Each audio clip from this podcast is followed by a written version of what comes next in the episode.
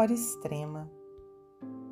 Quando exalei meus últimos alentos nesse mundo de mágoas e de dores, senti meu ser fugindo aos amargores dos meus dias tristonhos, nevoentos.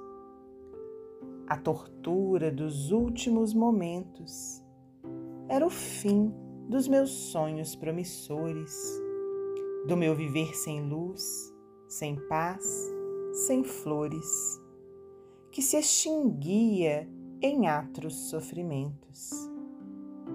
Senti, porém, minha alma sofredora, mergulhada nas brisas de uma aurora, sem as sombras da dor e da agonia.